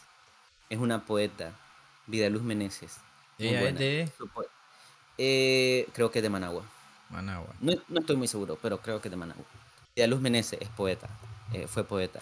Murió hace como 6, 7 años, creo. Eh, de los que se están leyendo ahorita, hay algunos libros nuevos. Y esto que pienso para, para que la mujer se dé a conocer un poco más. Hay una editorial en México que está sacando, eh, que está producida por una nicaragüense que se llama Linda Baez, que es una señora que, que es escritora. Linda Baez eh, colabora con la editorial Narratio en Mujeres. Se llama, este se llama Mujeres que cuentan secretos. Pero eh, es Mujeres que cuentan, pues. Esta es la segunda, la segunda edición. El primero era Mujeres de miedo que cuentan historia, algo así era, que eran sobre historias de terror, solo hechas por mujeres. La mayoría de ellas son nicaragüenses. Y yo acá en este que es Mujeres que cuentan secretos, que es de historias como de, de ahí pues secretos familiares y cosas así, me he encontrado historias de lo más variadas y, eh, e interesantes, escritas por nicaragüenses en su mayoría, que están geniales. Y que vos se lo pones a un, a un adolescente que lo lee en su escuela y va a decir, pero esto podría haber pasado en mi casa. Esto podría, o podría decir, esto podría haberlo escrito yo. Y de ahí empezar con sus ideas de escribir algo también, ¿por qué no? Pienso que eh, todos deberían leer algo como esto, que es este, mujeres que cuentan, que son de los actuales, que son de, de la gente que está escribiendo actualmente acá en Nicaragua. Y literatura juvenil, nicaragüense. Por ejemplo, eh, Anamá está empezando a producir a jóvenes un tanto, eh, bueno, a jóvenes. Tenemos a Luis Baez. Hay una chica que acaba de publicar, Génesis Hernández creo que, acaba de publicar una, una, una, un libro que se llama No hay duda en mí. A lo que me refiero es que quitando los nombres es mantenerse, mantener el ámbito literario actual vivo darlo a conocer en la escuela para que los chavalos empiecen a conocer quiénes son los que están los que están escribiendo actualmente dentro del país o fuera del país y que son nicaragüenses. O sea, mantener vivo que, que, que, que el profesor de literatura vaya a cualquiera de estas casas que, que venden libros de nicaragüenses, sea Hispamer, sea literato, sea quien sea, y vea, bueno, literatura nicaragüense actual, ¿qué se está produciendo? Esto lo vamos a ir a meter al colegio. Porque nos estamos quedando solamente en, Darío fundó el modernismo. Después de Darío vinieron a serie H. Palé, vino este. Eh, ¿Quién eran los otros? A H. Palé. Eh, el loco, ¿cómo se llama el loco? Cortés. Me acuerdo. Eh, y, el del soldado desconocido. Pero bien, entonces nos estamos quedando ahí. entonces, ¿qué hay que hacer? O sea, lean lo que está produciendo actualmente. Anamá está sacando libros. Hay editoriales independientes que están sacando libros. Hay gente que está sacando libros por su propia cuenta porque no encuentra. De eh, hecho. no, toca puertas y no la abren. De hecho, yo tengo uno de, de, una muchacha que conocí hace poco por medio de redes sociales, de stream. No sé si, no sé si la has escuchado, ella se llama Grecia Sosa. Y entonces ella, ella escribe me suena a Grecia. no la conozco, pero, pero sí he escuchado ese, ese nombre. Sí, digamos que ella escribe una, una, especie como de libros de fantasía. Yo le compré uno, porque como vos decís, ella los vende por su cuenta, creo yo. No, no, no sé si. Grecia es Matagalpina, ¿verdad? No, no, no, es de Managua. Ah, la verdad es que no, no me he dado la, la tarea de leer. Eh... fuera. Ok, dice Made in, in, the United States el libro. Entonces le compré este libro. No lo, mira, mira si no lo sacó por Amazon. No sé si ahí lo ve vos. Entonces, eh, se de las llama... travesuras de Loki. Sí, sí, Mira, vos sí, sabés que no Loki lo de la literatura... No, Sí, es nórdico. eh, es literatura nórdica, es, es- es- Eso es, sí, es que mira, también es algo que- mitología, que, perdón. como te digo, es algo que, que se ha estado ten- que han tenido que hacer algunos autores. Ella los- de hecho, ¿sabes sabes dónde mismos. tiene bastantes bastantes escritos? En Wattpad. Oh, ok. En Wattpad. Sí, Wattpad también es una entonces- opción. Entonces, este, pues Yo ella tengo tuvo- algunos escritos en Wattpad, pasó por aquí una vez aquí por Sábado con el pena. esposo y, y, este me comentó y se lo compré. No lo he terminado de leer, pero sí te puedo decir que este libro para para llamar la atención de un niño está buenísimo. Porque como te digo, es un libro de fantasía y generalmente la, men- la mente de los niños, vos sabes que es fantasiosa. Entonces, si, si le pones a leer a un niño un libro de, de amor serio, no va a, a gustarle. Le- no le va a Sí. llamar la atención. Entonces, y por ahí, por ahí, como por ejemplo El Principito y, y libros así. Es que, Ponele es que leer pueden- El Mago de Oz. El Mago de No- el Mago de es- para no niños. la banda, no la banda. sí, no. Es para niños, es una historia buenísima. Sí, el Una mago. historia de Oz. buenísima. De hecho, Crónicas de Narnia. de hecho la película es Una historia bastante, bastante completa con respecto al libro. Sí, muy buena. Eh, la original, ¿no? Sí, sí, la de 1920 y algo. 1940. Cua- No, eh, Es de señor. 40. Creo que es de Si 1929 la o querés 40, ver- uno de si esos la- años. Si la quieres ver está en, No, creo en que de HBO 40. Max. 1939, le pegaste por un año. Sí, es este con Judy Garland. Sí, Por mucho sí, tiempo sí, fue mi película favorita. Por mucho tiempo fue mi película favorita. Sigue la habré visto siendo. como 3, 4 veces. Te confieso que de mis películas infantiles sigue siendo la favorita. Es muy buena. Y ahora pues metiéndonos en la literatura cinematográfica, Volviendo. soy muy fan de las películas de mafia, pero es, un- es una faceta mía que casi nadie conoce. Mafia y terror. El Pero Padrino bueno. tiene, tiene, tiene su, su es, es basado en un libro. El Padrino es para mí es para mí es la mejor película que se ha hecho en la historia para mí. Bueno, en el sentido de las mafias, creo que podrías leerte eh, de Truman Capote, la Ah. A Sangre Fría, que es basado en una historia real y es sobre mafias, creo. Sí, me encanta ese género. Pues te digo, eh, mi papá era fan de eso también, loco, de Los Sopranos, e- era fan de esa serie. Y a mí me Sí, sí, gustaba. es buenísimo. Es, es buenísima, es buenísima, te la Yo recomiendo. solo he visto el primer capítulo y, y me gustó bastante. Este, y fíjate que bueno, ya me salí del tema. Creo que película en otra ocasión. Ahora, yo me acuerdo cuando estábamos platicando y te dije, hablemos de literatura. Y, y yo te dije, haceme un top de tu- los escritores de Nicaragua. Y vos me dijiste, top 5 no. Porque no quiero demeritar a nadie. Sí. Entonces, sí. diríamos tus cinco escritores preferidos nicaragüenses o los que más lees de Nicaragua. Bueno, es que yo, de los que más leo, mm, leer solo un tipo, solo un escritor más, eh, más, más o menos a, a un escritor nicaragüense, no. Eh, trato de leer entre varios. Pero los que más, de los que más me han gustado, Ajá. siguen siendo Sergio, sigue siendo eh, Cardenal, Don Ernesto, sigue Don siendo Ernesto. La Beli, sigue siendo, bueno, Darío, francamente, Darío es muy bueno, ni modo, tienen, tengo que recomendarlo, Es que porque sí. Darío, Darío, Darío es la ley. Es sí. que sí. Y Lisandro, Lisandro, Lisandro es buenísimo. Sí, mira, Ahí yo están los, esos, esos cinco. yo los que te puedo decir, obviamente Darío, eh, Yoconda, Yoconda Belli, que Sergio Ramírez me, me conquistó con, con Castigo Divino. Divino, increíble. Eh, de, de mis libros favoritos nicaragüenses, Castigo Divino podría ponértelo en el top. Por ende, Sergio Ramírez, y como decís, tiene otros libros que son bastante interesantes. Y me gusta Pablo Antonio Cuadra. Pablo Antonio Me gusta- Cuadra. Me, me gusta gusta? Pablo Antonio Cuadra y te lo pondría al lado con Ernesto Cardenal. A mí no me gusta mucho Pablo Antonio. Ah, Porque este, el vanguardismo, francamente, no me, no me gusta mucho.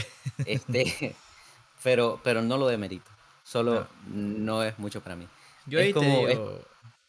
Ajá, No, que ahí están mis, mis top, mi top 3. Darío, excelente, Ramírez y, y Yoconda. excelente. Yoconda Belli tiene buenos libros. Sí, Entonces, bueno, mira, este. sabe, sabe lo que hace. Increíble, llevamos más de una hora y no le he sentido. Hay, hay, una, hay una, hay una que se la puede recomendar porque hay un par de gente que me sigue ahí, que, eh, eh, que con los que rebanamos en stream, que le gusta el morbo.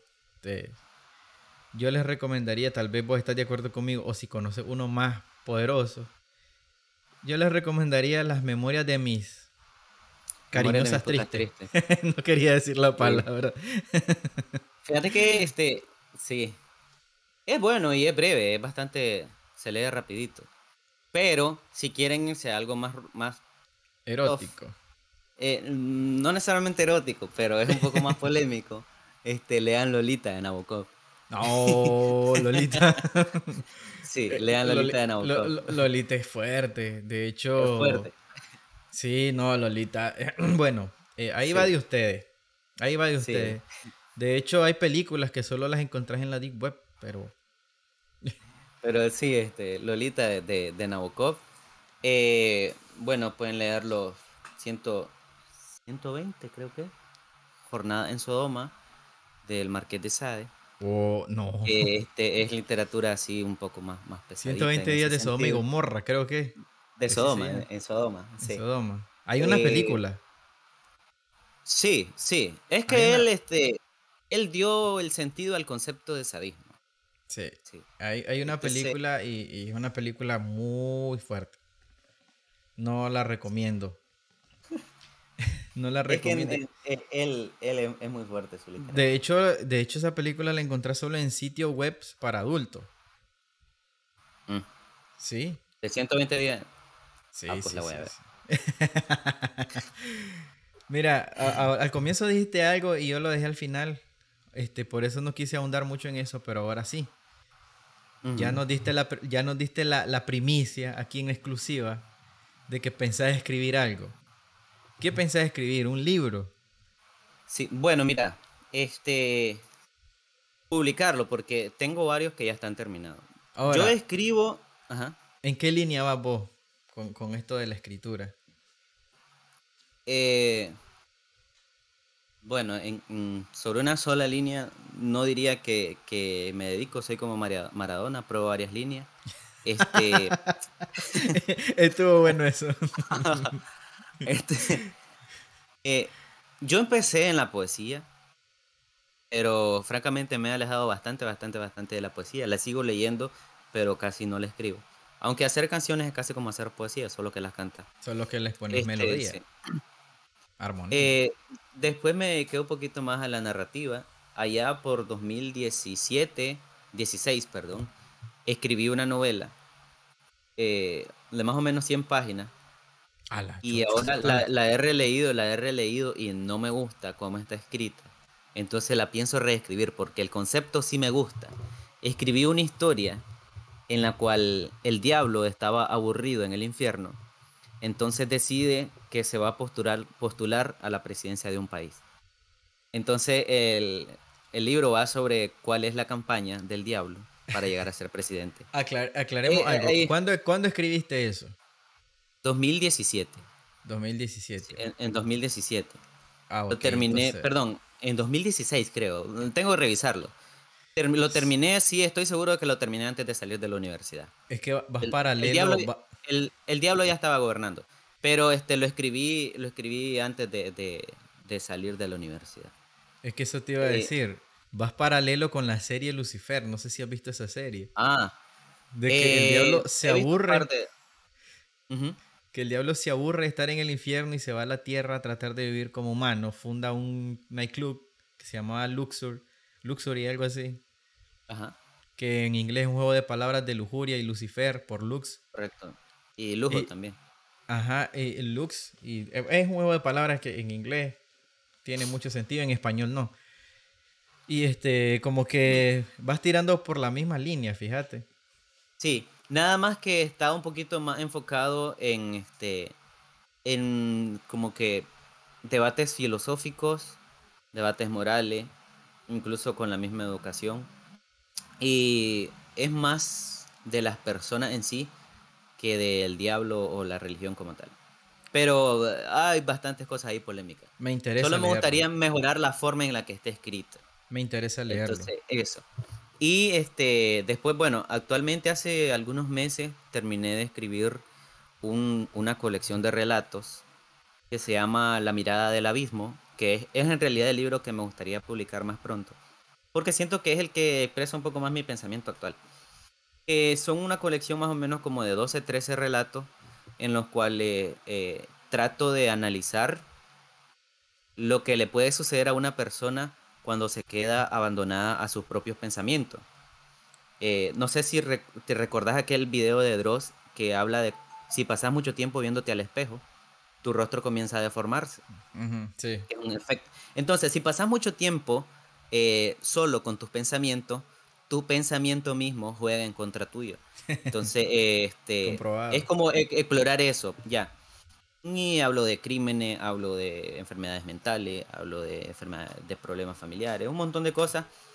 Eh, desde varios tipos de narradores, desde varios tipos de personas. A veces eh, toco puntos de religión, a veces toco puntos de quizá de política, a veces toco puntos de literatura como tal. Lleva su Ahí te lo voy a mandar para. Sí, lleva de todo. Te lo voy a mandar para que lo leas, aunque francamente no está bien revisado y, y siempre hay que dar a, a revisar sus textos. Eh, sobre todo con los lectores beta. Y actualmente, ahorita, ahorita, estoy en proceso de escribir una novelita. Que este, la andaba ahí. El problema cuando uno escribe es que siempre anda, anda muchas ideas, pero sentarse a escribir es un proceso que se sufre, es algo que se sufre. De eso te iba a este, preguntar ahorita. De esa apenas llevo 28 páginas y siento que no he desarrollado todavía nada. ¿Vos crees que es difícil entonces escribir? Em, depende, es que hay veces que es tan fácil escribir porque te sentás con una inspiración y vos decís, ah, voy a escribir esto y te tirás 1500 palabras en menos de una hora y vos decís, wow. Pero hay otras veces que, que no puedo llegar, hay veces que no puedo terminar un párrafo porque no siento la gana, que no... Entonces, bueno, Gabo, que era un escritor metódico, él decía que todos los días tenía que escribir 1500 palabras, pero que no por eso merecían ser publicadas, pero que él, de así religiosamente, diario tenía que escribir 1500 palabras. Yo, como leo más a Gabo de lo que escribo, entonces no, no me dedico a eso. Este, yo estoy tranquilo llevándola con calma. Yo no necesito ser Stephen King que saca tres libros por un año. Entonces, yo estoy bien así. Yo estoy bien así. Me está gustando lo que estoy haciendo y ahí voy, poquito a poco. Ahora, todos los, sí, cuando puedo, prácticamente todos los lunes, estoy publicando algo en mi Instagram de los relatos que tengo ahí escritos o poemas que tengo por ahí guardados, a veces alguna canción. Y le llamo el lunes de los escritos. Por ejemplo, hace rato mm. que algo que, que, que, he hecho recientemente y así pues de repente alguna, alguna cosita. Ahí estamos. En algún momento ustedes van a tener un libro mío en sus manos, van a ver. Fíjate que yo, por lo menos que yo, yo, yo no me considero escritor jamás. Pero sí hay un par de, de cosas que a veces cuando escribo para mi canal de mito y leyenda, creo que a veces lo difícil de escribir es cuando te bloqueas, loco. Y eso suele pasar mucho, creo yo. Vos como escritor más, más así, más fluido. Escribiendo y leyendo, siempre se bloquea. Por lo menos cuando te sale una leyenda que son de un párrafo, tres líneas, y vos tenés que extenderla a dos páginas, ahí eh, tratando de, como de usar la lógica sin que se salga mucho el contexto de la, de la, de la esencia de la leyenda. Exact, ahí donde a mí me pasa eso bastante. Te bloqueas, pero... Por eso, pero ¿A qué crees que se deba? Es, por, por, por lo mismo, porque es que como que todo juega, ¿no? El contexto de la persona, sus emociones en ese día, eh, las ganas que tenga, lo, lo, que lo está rodeando, el estrés que ande si tomo o no tomo café, incluso puede incluir. Tomo tres, tres, a cuatro tazas al día, creo que ahí no, no tengo problema. Sí, pero la, bueno, este, creo que Honorato de Balzac, eh, que fue un escritor muy famoso, se tomaba como 60 tazas al día. ¿Qué te parece eso? 60 tazas al día. yo cuando lo vi, yo dije, está, exagerando. Este, no puede ser que alguien tome 60 tazas al día, pero dicen que es verídico. ¿Y el hígado? Vos como, como médico. fíjate que, bueno, no, no sabemos el tamaño de la taza. Y también la, la, la, calidad del café que estaba tomando, pero bueno. La gente no vivía mucho en esa época, te cuento. Entonces, a lo mejor se murió de eso. Puede ser. Y no, como vos sabés que en esos tiempos no se sabía mucho, la ciencia no estaba tan avanzada como ahora. Pero bueno, mira, ya vamos a ir cerrando porque creo que ya tenés ahí tus cosas que hacer. La verdad es que la plática yo considero que merece una segunda parte. Todas las que haya, no importa. Eh, sí, y este, pero mira. En la próxima hablamos de literatura universal. sí. O literatura y eh. música, que hay muchísimo que hablar ahí en literatura y música. Combinar, sí, siempre, siempre. Es que con vos es, esto ni combinar los temas porque... Porque vos has sido como que un pescado, así, como un pez. Has nadado entre varias, varias corrientes literarias, musicales. no literal. Y más aquí en los cauces de Managua. Sí, gente, sepan usar el término literario y, figurado, por favor. Que a muchas personas mejor no lo usen. Literal, me dormí. Sí, mejor no lo usen. Me acordé de un meme que decía, hay personas que le gusta usar palabras como para verse más fotosíntesis. Palabras rebuscadas para verse más fotosíntesis. ok, conozco mucho y yo a veces soy así. pero bueno. Pero, a ver, si quieren usar palabras, digamos... Rimbombante. Rimbombante, palabras que se escuchen como, eh, en, términos, en términos juveniles, pro, palabras así, lean, porque ahí van a encontrar palabras que ustedes van a decir qué diablo significa. Y como dijiste por allá, al diccionario.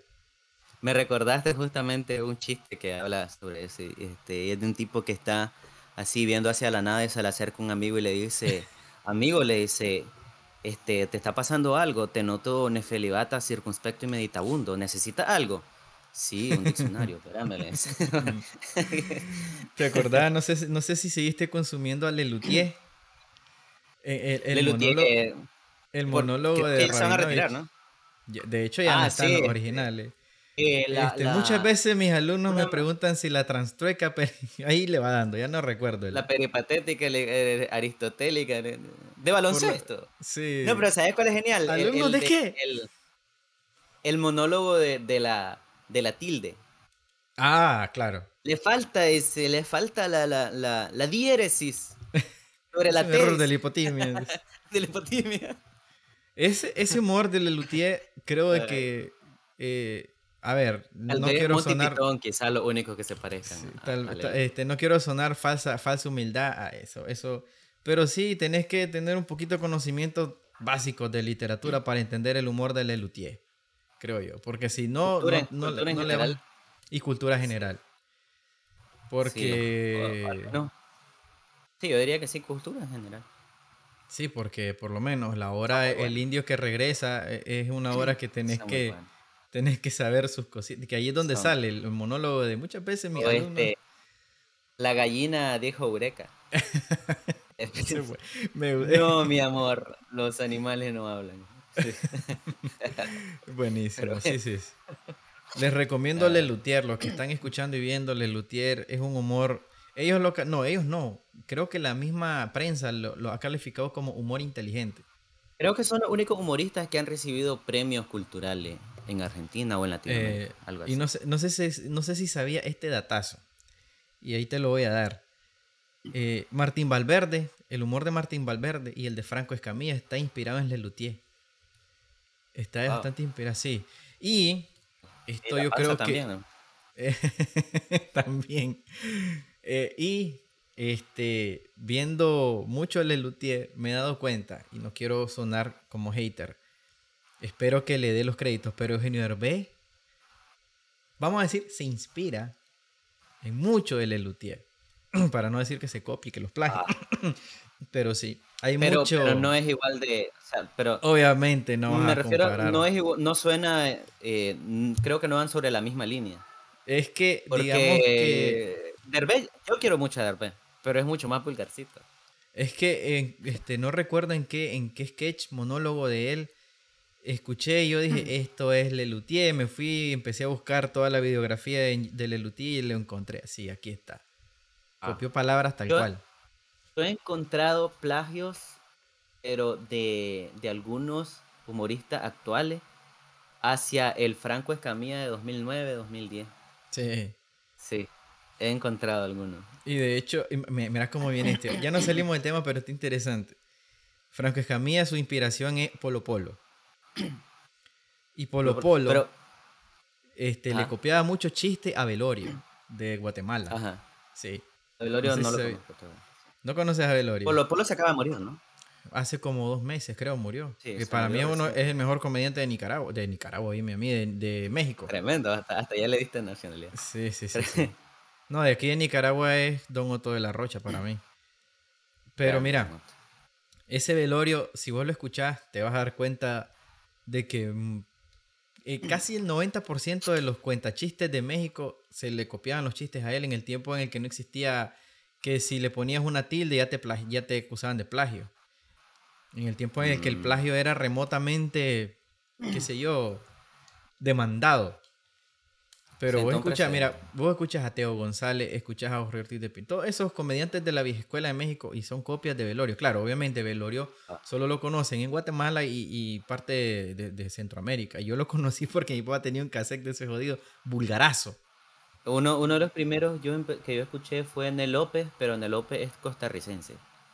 Y este, ahorita, actualmente, bueno, debo confesarme, eh, disfruto mucho del humor negro. Entonces ando, Escuchando, ando escuchando a, a Anthony Jeselnik, que, que tiene chistes muy pesados y con, con unos punchlines que, que, te invierten todo el chiste. Ricky este, Gervais. Ricky, Ricky Gervais, sí, muy bueno. Y hoy estoy escuchando un poquito a Kevin Hart y encontré cosas interesantes ahí también para, para eso. Pero Anthony, Anthony yo lo recomiendo bastante. Sí, es que Kevin Hart es más como que expresivo y juega mucho con su tamaño. Pero, la, particularidad, este tipo que te digo, Jeselnik, es un tipo alto, así bien serio, que casi, no, casi no gesticula, pero te habla con énfasis y te dice algo como, este, me acabo de mudar a una casa y mi hermano vive ahí conmigo. Eh, y mi hermano es raro ese. El otro día, el otro día, yo, yo creo que me voy a mudar, dice, porque el otro día llegué a la casa y mi hermano estaba tocándose. Y ustedes saben lo que estar tocándose. Él no dijo eso. Este dijo algo más. Se estaba tocando. Y yo le dije, hey, ¿qué te pasa? Deja de hacer eso. Y él me dice, este, cerra la puerta. yo le dije, ok, pero métete a la casa. entonces saca, saca chistes así de repente. es un bananero, es un bananero, pero. te voy al canto así es un bananero bastante, digamos, más, ¿cómo decirlo? Como serio. Sí, sí. Bastante, eh, o sea, el bolo es todo serio, pero los giros que te dan sus chistes son muy buenos. Ese es el humor que a mí me gusta. Pero bueno, ya para ir, para ir cerrando, porque ya ahora sí. Este, ¿cómo, sentiste la plática del literatura? bastante fluida. Ajá, ajá, un interactuando este, Así le vamos a poner al episodio, el interactuando. Este, marca registrada Becker. este, entonces, mira, te agradezco porque siempre, pues las dos veces que te he invitado has tenido disponibilidad. La primera hasta de venir aquí, desde allá. Sí, yo quería ir, pero este, como me dijiste que está malo el, micrófono. Eh, no, no sé si ves que allá lo tengo de adorno. Eh, no, eh, a ver, aquí en la cámara aquí. Ah, ya, ya, Ah, sí, sí, sí, sí. Sí, lo tengo de adorno porque pues, no sé qué le pasó, fíjate. De repente dejó de funcionar. Y pues, ni modo. Pero pues, te agradezco porque pues has tenido la disponibilidad. Este, quería hablar de este tema de hace rato aquí en el podcast, pero este, como que no tenía, más o menos no había aterrizado cómo, cómo plasmarlo en, en, un, en una guía para, para hablar, ahora que ya lo hablamos. Me, me gustó las recomendaciones que me diste. Creo que voy a leerla. Espero el libro tuyo del diablo. Me interesa. Eh, solo déjame lo revise porque francamente no me gusta cómo está escrito. Porque fue un Becker que empezaba a, escribir narrativa hace 6, 7 años. Entonces no me gusta cómo está escrito. Se ve interesante. Mira, yo... Ajá. La idea general no ha cambiado. Yo ahorita estoy escribiendo algo así a, ideas sueltas que espero un día como que concentrar, tal vez en un artículo o en un libro, este, sobre cosas nicaragüenses, inspirándome en asesinos nicas, en, en eventos nicas reales, en otros ficticios. Y estoy como creando una historia así. No, no es biográfica, obviamente, pero sí el personaje principal lleva bastantes cualidades mías. Ah, sí, es que el escritor, la, la persona que escribe, siempre en algún momento como que trata dónde meter. Lo que no he podido, fíjate que ahí es que no he podido como definir si voy a escribir, eh, o sea, porque voy escribiendo en tercera persona y en primera persona. Entonces ahí tengo el conflicto de que cómo acomodar ideas, porque hay, hay, este, hay partes donde necesitas la primera persona y hay partes donde necesitas la tercera persona. Partilo. Pero yo quiero llevar una, sola línea, o en tercera o en primera. Hace, capítulos distintos. Un capítulo en primera, utilizar los dos narradores a tu, a tu favor. Me voy a meter a clavo. Organizarlo. Si un día sí, es que hay que meterse a clavo. me voy a meter a clavo grande. Hermano, te voy a compartir lo que ando, lo que ando escribiendo yo, vas a ver. bueno. Quiero leerlo. Bueno, muchas gracias. Este, Creo que aquí llegamos el episodio, no sé qué número es. Ahí lo voy a poner. Este, espero les guste y a vos agradecerte otra vez, Becker, por, por tener la disponibilidad. Espero que volvás a estar aquí para hablar de otros temas. Ahora vamos a, fusionar literatura con música. en algún momento literatura con medicina. Para ya haber tocado los tres temas con vos sí, fusionado. Y hagamos pues, alguno así de cultura pop en general. Sí, sería interesante. Pero bueno, este, ahorita llegamos al final del episodio. Pues, agradezco a los que nos llegaron a ver y a escuchar hasta aquí, porque la verdad que yo sé que es un tema que a los jóvenes no le llama la atención. Espero que sí. Igual ahí van a salir los shorts para YouTube y para TikTok.